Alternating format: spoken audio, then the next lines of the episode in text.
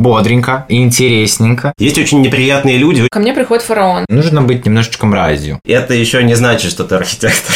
Какую траву съесть, чтобы тебе стало легче? А я не знаю, что ответить на этот вопрос. У инженера, как правило, задача, чтобы не упало. Коля, Это- здесь это я- нужно было особенно важно отметить. Друзья, всем привет, я Никита, и вы слушаете подкаст «Кирпич хочет стать аркой». В нем я пытаюсь разобраться в архитектуре с позиции обычного человека, который знает об архитектуре примерно ничего. А помогут мне с этим мои прекрасные друзья-архитекторы Аня Привет. и Коля. Здрасте.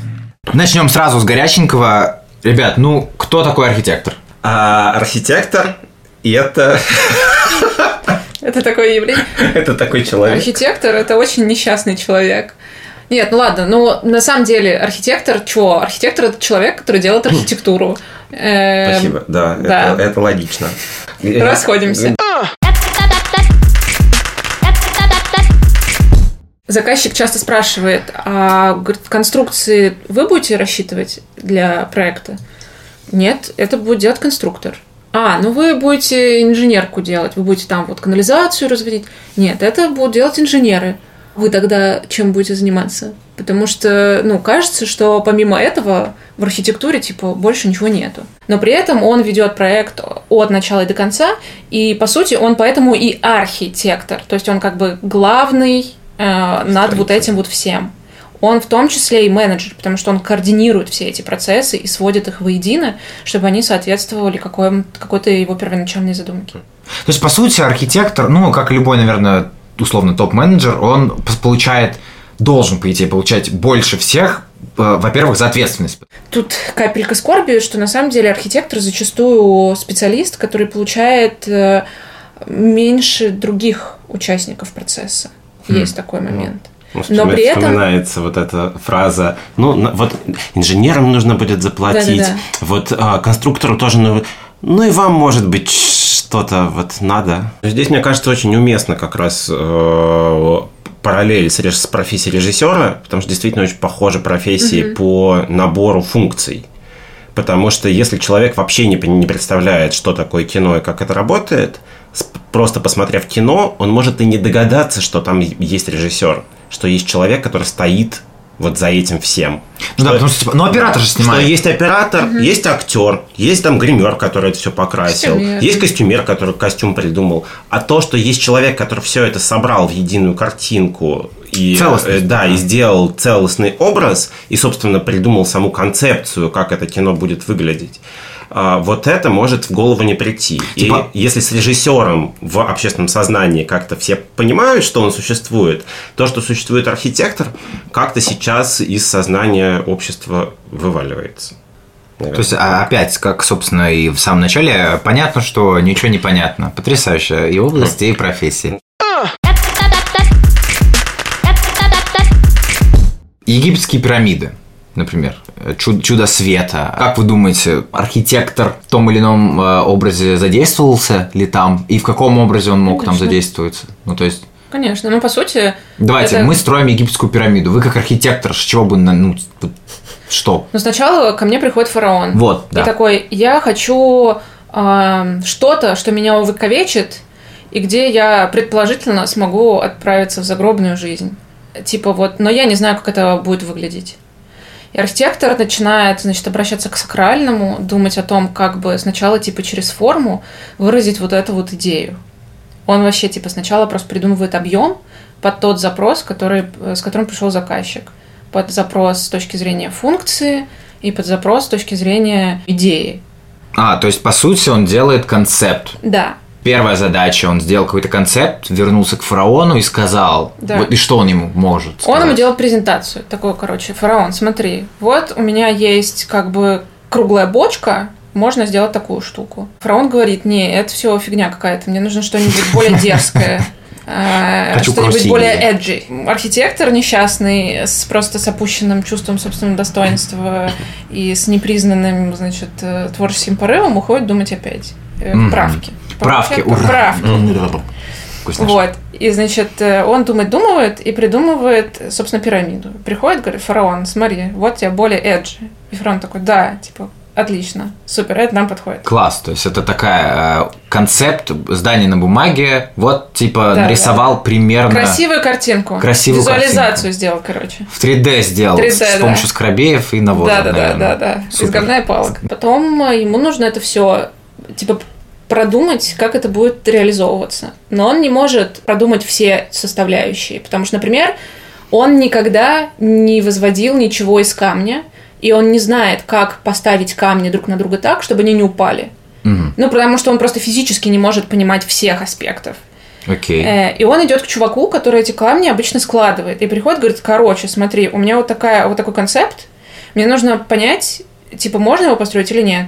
И каменщик ему говорит, ну, в целом все окей, но, например, угол нам нужно сделать поменьше, чтобы, типа, ничего не рухнуло. Это консультация профессионала. Ну да. И этот каменщик, он, короче, ему рисует чертеж, э, как это все можно сложить, чтобы, типа, прочекать, поменяется концепция или нет. То есть это какое-то уже более-менее э, физическое, ну то есть Да. техническое исполнение Да, да, да, происходящего. да, да. типа. Часто на этом этапе, ну, это, конечно, зависит от... Ой, сейчас будет капелька снобизма. Э, Это зависит, э, на мой взгляд, от профессионализма архитектора, потому что если архитектор может визуализацию нарисовать такую, которая будет максимально приближена к тому, как это реализуется, он крутой. Потому что, ну, очень, ну, типа, нарисовать красивую картинку можно какую угодно. Но потом, типа, ты приходишь и к, к, там, к смежникам, и они такие, мы нифига не можем это реализовать. Это, собственно, в рекламе абсолютно такая же история про то, как креаторы придумывают э, типа воздушные замки, продают клиентам, и потом такие, так, а как мы это будем делать? А, это нельзя сделать, ты прикинь? Все эти смежники продумывают какие-то смежные разделы. Ну вот, например, ты утвердила концепцию с фараоном, он тебя отправил, ну, там, дальше там, типа, работай, Да, да, да. э, ты такая, так, нужно понять, как реально, реально ли сложить Да. в таком виде камень. Пошла условно каменщику, профессионалу, Да, да, да. Уточнила. При этом фараона, естественно, интересует, сколько это будет стоить. И помимо каменщика и какого-нибудь еще там, не знаю, кого, ты идешь к чуваку, который это все посчитает. Мгм. После каменщика, после всех других чуваков, ты идешь к тому, кто это все посчитает, и говорит, короче, у меня вот такой проект, эти каменщик сказал, что это- его часть работы будет стоить столько, там, эта часть работы будет стоить столько, то есть ты совсем со всех собрал, собрал эту инфу, эти цифры, принес, чуваку говоришь, короче, посчитай мне. Из плюсов, кстати, Древнего Египта человек-часы можно и не считать в целом. Да, кстати, отлично. Ты получил цифру, сколько это будет стоить, и ты получил все чертежи, как это построить, сверил, что типа на концепт это сильно не повлияло, приходишь к фараону, говоришь, фараон, мы готовы строить. И вот на этом этапе, условно, архитектор пирамид, давайте как-нибудь его обзовем. Пирамидальщик. Пи- пи- пи- Пирамидальщик. А, да, окей. Пирамидальщик приходит с концептом, с, со сметой и с чертежами. А, То есть он сам знает уже, как это, ну, как это может реализовать. Он говорит фараону, мы готовы. Мы сдаем тебе проект. Ага, ага. Да. А, а фараон в этот мо- момент, ну, он же как бы не шарит. Он может только сказать ок. Но я не знаю, как там было в Древнем Египте. По идее, типа у фараона есть так называемый технический заказчик. Это чувак, который шарит в этих всех вопросах, но он на стороне заказчика. И ему будет, в принципе, пофигу, красиво это или некрасиво. Он будет отстаивать, ну, с точки зрения пирамидальщика, красиво это или некрасиво, его мнение будет как бы пофигу. Он будет отстаивать интересы заказчика. И этот тех-заказчик, по идее, должен как бы все проверить и сказать добро. Мгм. Ну да. Либо, если это, в принципе, заказ от фараона, вполне можно считать госзаказом. И тогда это сдается в экспертизу фараона, А, где тоже сидят люди, которые в этом разбираются. Да, да, Да. Мгм. Так, окей. а, экспертизу мы прошли. Дальше. Все, дальше мы находим команду, которая все это будет строить. Мгм. И все эти чертежи отдаются главному строителю, который в целом должен как бы хорошо шарить в чертежах. И он сам-то руками не строит, он только э, рабов кнутами стягает, чтобы они как бы строили. И говорит, как и что, куда нужно класть. Мгм. Вот. А пирамидальщик периодически просто приходит на стройку и смотрит, что все было в соответствии с тем, как он придумал, разработал. Ну Вот мы все построили, работа архитектора заканчивается на моменте, вот мы построили. Э, правильно, И да. когда происходит, да, акт сдачи... Погребение фараона. Типа, лежит отлично, ему ничего там не колется. объект сдан в эксплуатацию. Эксплуатация пирамиды – это когда туда положили фараона. Значит, вот в этот момент заканчивается работа архитектора.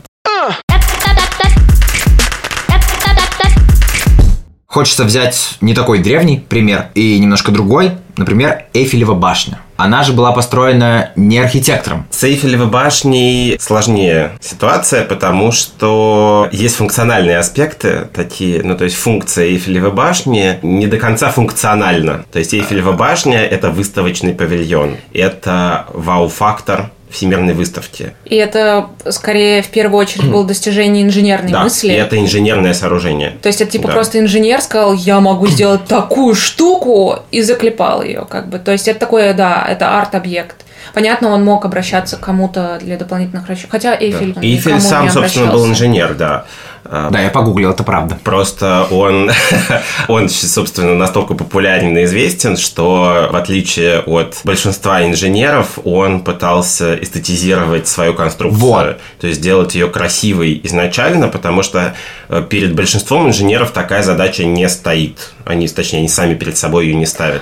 Но тут я еще хотела бы вставить замечание, что на самом деле на протяжении времени специализация архитектора становилась все более и более узкой. В том смысле, что, э, условно говоря, если мы говорим про пирамиды, возможно, этот архитектор на самом деле и мог сам все построить и посчитать, потому что ну, ладно, нет, пирамиды очень специализированные э, там аспекты. Но, я не знаю, срубить какую-нибудь избу. Э, Они, на, на самом деле, они же и красивые есть. То есть это не чисто утилитарное здание, понятно, там. Ну да. Но эм, там как бы специфика технологии была еще не такая сложная, Ну да. поэтому не было необходимости, что вот у нас есть инженер по таким конструкциям, инженер по таким, по таким, по таким, а еще конструктор, Ага. а вот еще архитектор, а вот еще градостроитель. То есть со временем, ну, Мати- каждая ну, область... материалов гораздо больше А, становится. Чем сложнее становится архитектура, Да. чем сложнее становится Технологии, процесс строительства, да, да, да. тем больше становится смежных специалистов, которые необходимы для э, реализации проекта. И тем уже специализация. Да, и тем уже специализация, тем, соответственно, больше э, вещей архитектор может себя как снять. Делегировать. Да, и делегировать другим людям, потому что просто это невозможно э, Всё вместить в себя. все вместить в одного, в одного человека. Э, То есть тогда ты станешь архитектором одного здания где-нибудь лет в 85, потому что пока ты все выучишь и все сможешь понять, как что работает, вот пройдет очень много времени. Ну да, все понятно, невозможно как бы знать и делать самому руками. Про много хочется, конечно, спросить, честно говоря. Ну, про башню это хотел. Эйфель это инженер, а конструкция это как бы не говно из палок на внешний вид. То есть все-таки она имеет такой вид, который задал ей инженер, и, в кото- в то- ну, и именно в этом виде она и дошла до нас. Ну да, тут я хочу тоже вставить еще ремарку, что на самом деле э, не все инженеры, не все конструкторы умеют делать сугубо утилитарные вещи. Это тоже особенность э, ну, какого-то личного развития, личного интереса. То есть, понятное дело, есть конструктора, которые делают задачу довольно-таки в лоб, но, может быть, они просто там в чем-то в другом, да, хорошо, они там что-то суперсложное рассчитывают. А есть конструкторы, как раз, которые свойственны тоже какой-то полет творческой мысли. Тот же конструктор Шухов, советский, М, он же делал Шуховская башня вот на Шаболовской. Мгм.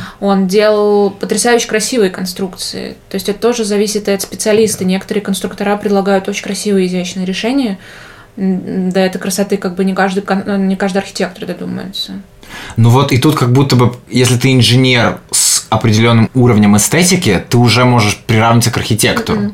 Не совсем, да. Там же на самом деле очень много того, что архитектор э, помимо этого делает. Э, То есть, например, даже придумать какую-то не только объемно-пространственную композицию, но и, скажем, функциональное зонирование и планировку, это тоже определенный навык. Да, у инженерных конструкций, собственно, которые конструктора разрабатывают и которые Эйфель делал в частности, а, у них очень узкая функция. Мгм. То есть, ну, у, Эйфе- у Эйфелевой башни функция, чтобы это была вертикально стоящая хреновина, которая не падает, высокая. Мгм. Есть э, у Эйфеля известный этот виадук Граби. Большой просто мост. Ну, у моста понятная задача, чтобы по нему можно мог поезд проехать. Ну да, да, или да, там человек не упало пройти, чтобы не упало. Да. То есть, в принципе, у инженера, как правило, задача, чтобы не упало. Извините. А, Разбавим нашу э, беседу.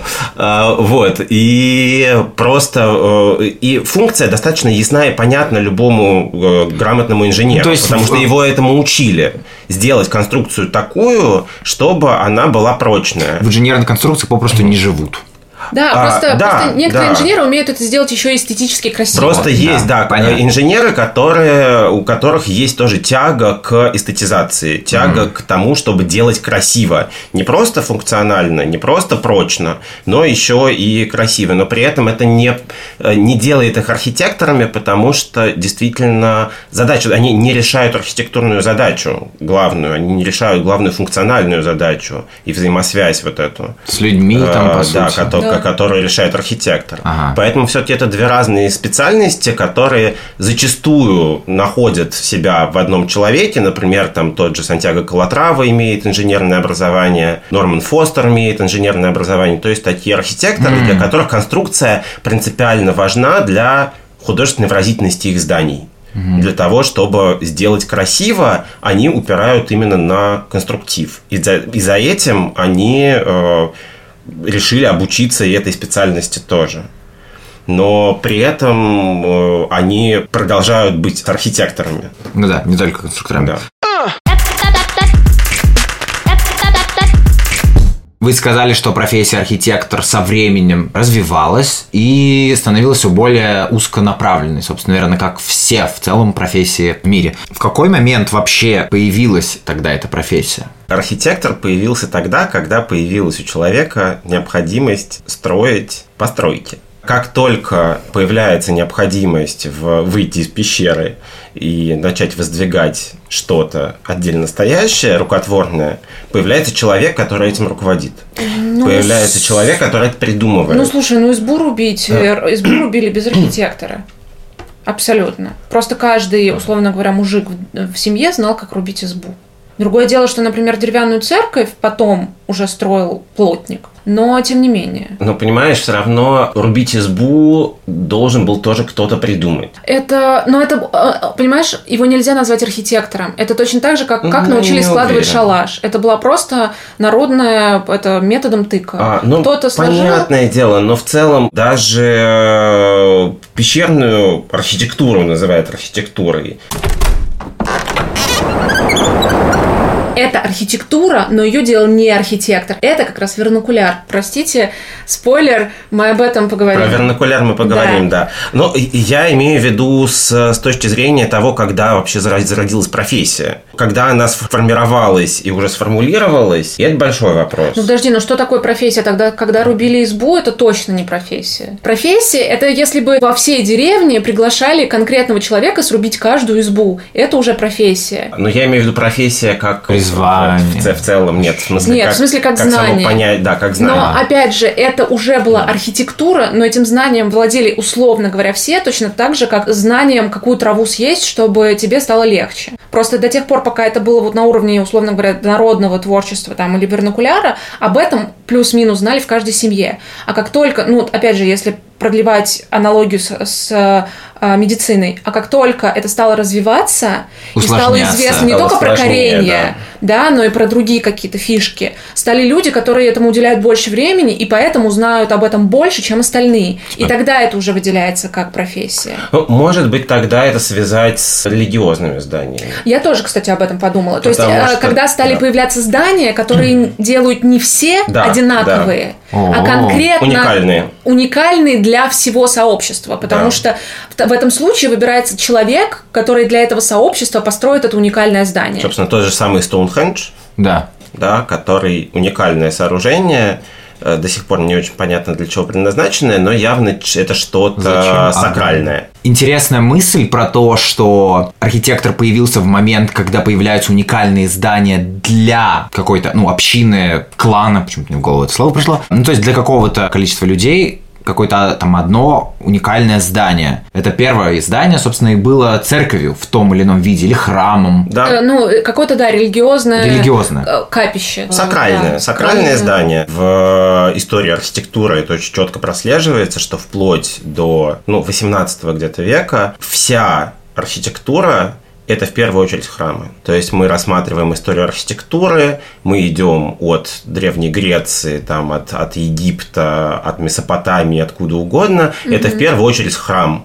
Дальше романская архитектура, готическая архитектура – это все соборы. Дальше, соответственно, классицизм – это тоже все еще церкви. И уже начинаются, вот здесь и случается перелом европейского общества, и идет более социально направленные уже здания, да. такие, то есть уходит немножко теоцентризм. Слово, слово для этого есть, как это? Вот, а, когда... Я тоже пытаюсь, пытаюсь Что? вспомнить. Когда в общество, а, вот есть религиозное общество, общество а есть светское. Вот. вот. В замену религиозного общества приходит светское общество, и появляются да. уже в большом количестве дворцы, появляются какие-то театры туда-сюда. Вообще очень интересно наблюдать, как архитектура реагирует на изменения в обществе в светских эпохах. Мы знаем именно архитектора. Да. А в религиозных эпохах мы не знаем имен архитектора. Культура потребления. Собственно, да, возвращаясь к личности архитектора, про которого мы сегодня вроде как должны говорить, а ушли в итоге в опять смысл архитектуры. Действительно, в средневековых вот этих фантастических храмах мы не знаем, кто их построил. Потому что никого не интересовало, кто их строит.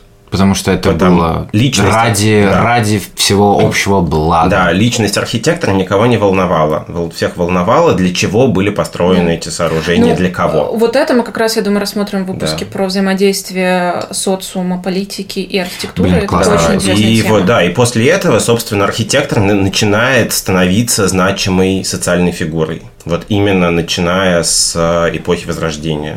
Давайте подытожим. Мне нравится, что в ответе на вопрос, в какой момент появилась сама профессия архитектора, мы касаемся именно социокультурных, каких-то общественных ценностей. Ну, то есть, когда общество ведет себя определенным образом, типа становится светским, тогда это становится важным. И в целом вот тогда для людей самих появляется эта профессия. Они ее начинают узнавать. Это как, знаете, типа, ты ну, не знаешь, что такое камень, ты его не видишь. Ну, условно, для тебя он не существует. Очень интересный пример.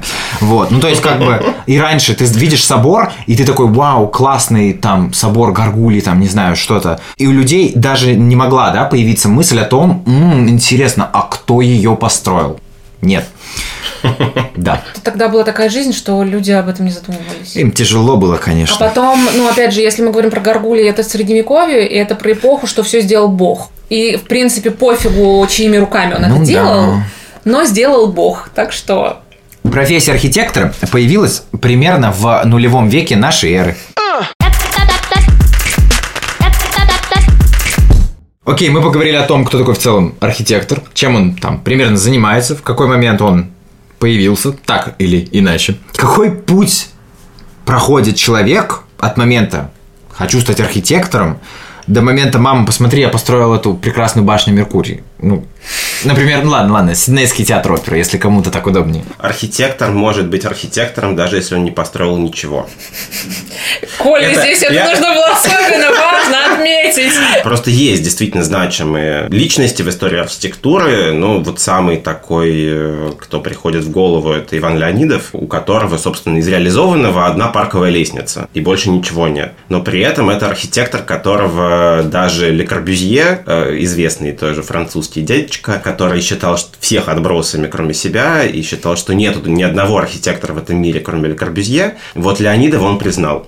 Он признал его равным себе. Возможно, он признал именно потому, именно что Леонидов потому, что, да, не, но, но, тем не менее, Леонидов действительно это человек, который очень сильно повлиял на развитие архитектуры. Это какой-то теоретик. Э, это то, что называется бумажная архитектура. Да. То есть у него было очень Концепт. много проектов. Да, да очень много проектов, э, но все остались на бумаге. Поэтому мама я построил башню Меркурий, и это еще не значит, что ты архитектор. Нет, ну... А, но...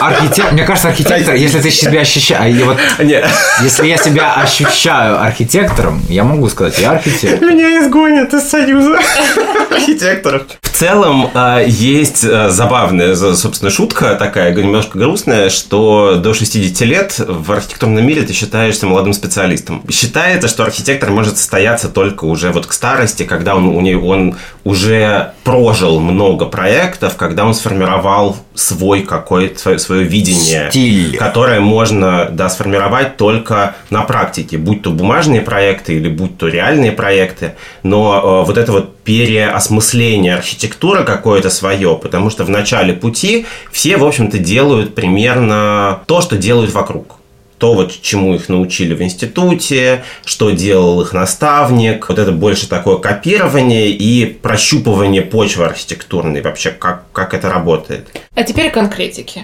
Если говорить Спасибо, в цифрах, Господи. Если говорить в цифрах, я, например, училась в общей сложности 9 лет. 9 лет? Да. А людей лечить умеешь? Нет, есть моя любимая Странно, шутка, конечно. что врачебную ошибку можно закопать, а архитектурную нет. Э, То есть я два года готовила, учась в школе, то есть я начала в 10 классе готовиться, ходить на курсы. 10-11 класс я ходила на курсы, потом с первого года я не поступила, э, пошла на подготовительное отделение. Собственно, Коля проходил тот же самый путь, мы вместе тоже не поступили, мы вместе были на подготовительном отделении год.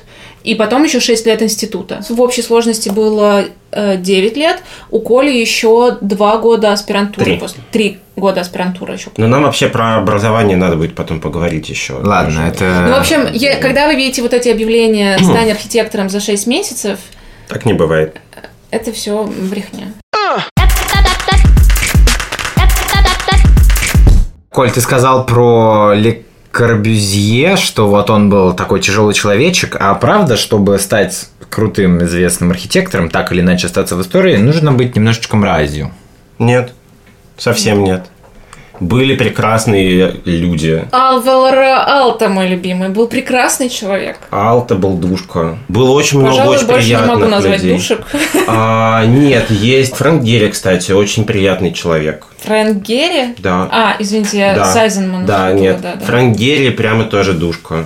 Я видел мастер-класс с ним, А, он прикольный. Он, он, он милый. Да, здесь э, не надо обобщать что про архитекторов. В целом просто многие гениальные люди сложные, потому что они очень э, увлечены этим миром. То есть это сейчас просто аналогия. Я смотрю как раз сериал про Эйнштейна, и он был сложным в общении человеком просто потому, что он был одержим наукой. Он ни о чем другом больше не хотел э, говорить, думать, заниматься. Естественно, у него было не очень хорошо там с эмоциональным интеллектом, потому что ему было пофигу на твои страдания. Шелдон он хотел, он хотел говорить про теорию относительности. Нет, архитекторы, хорошие архитекторы бывают очень разные. Даже вот среди там тех, кого я лично знаю. Наших знакомых есть хорошие, а есть не есть, очень. Да, е- есть очень приятные люди, очень хорошие архитекторы. Есть очень хорошие архитекторы, очень неприятные люди. Есть очень неприятные люди, очень плохие архитекторы. В общем, как А, везде. э, То есть это абсолютно от характера, то есть от характера, наверное, зависит то, насколько ты успешен, но опять-таки успешность не значит г-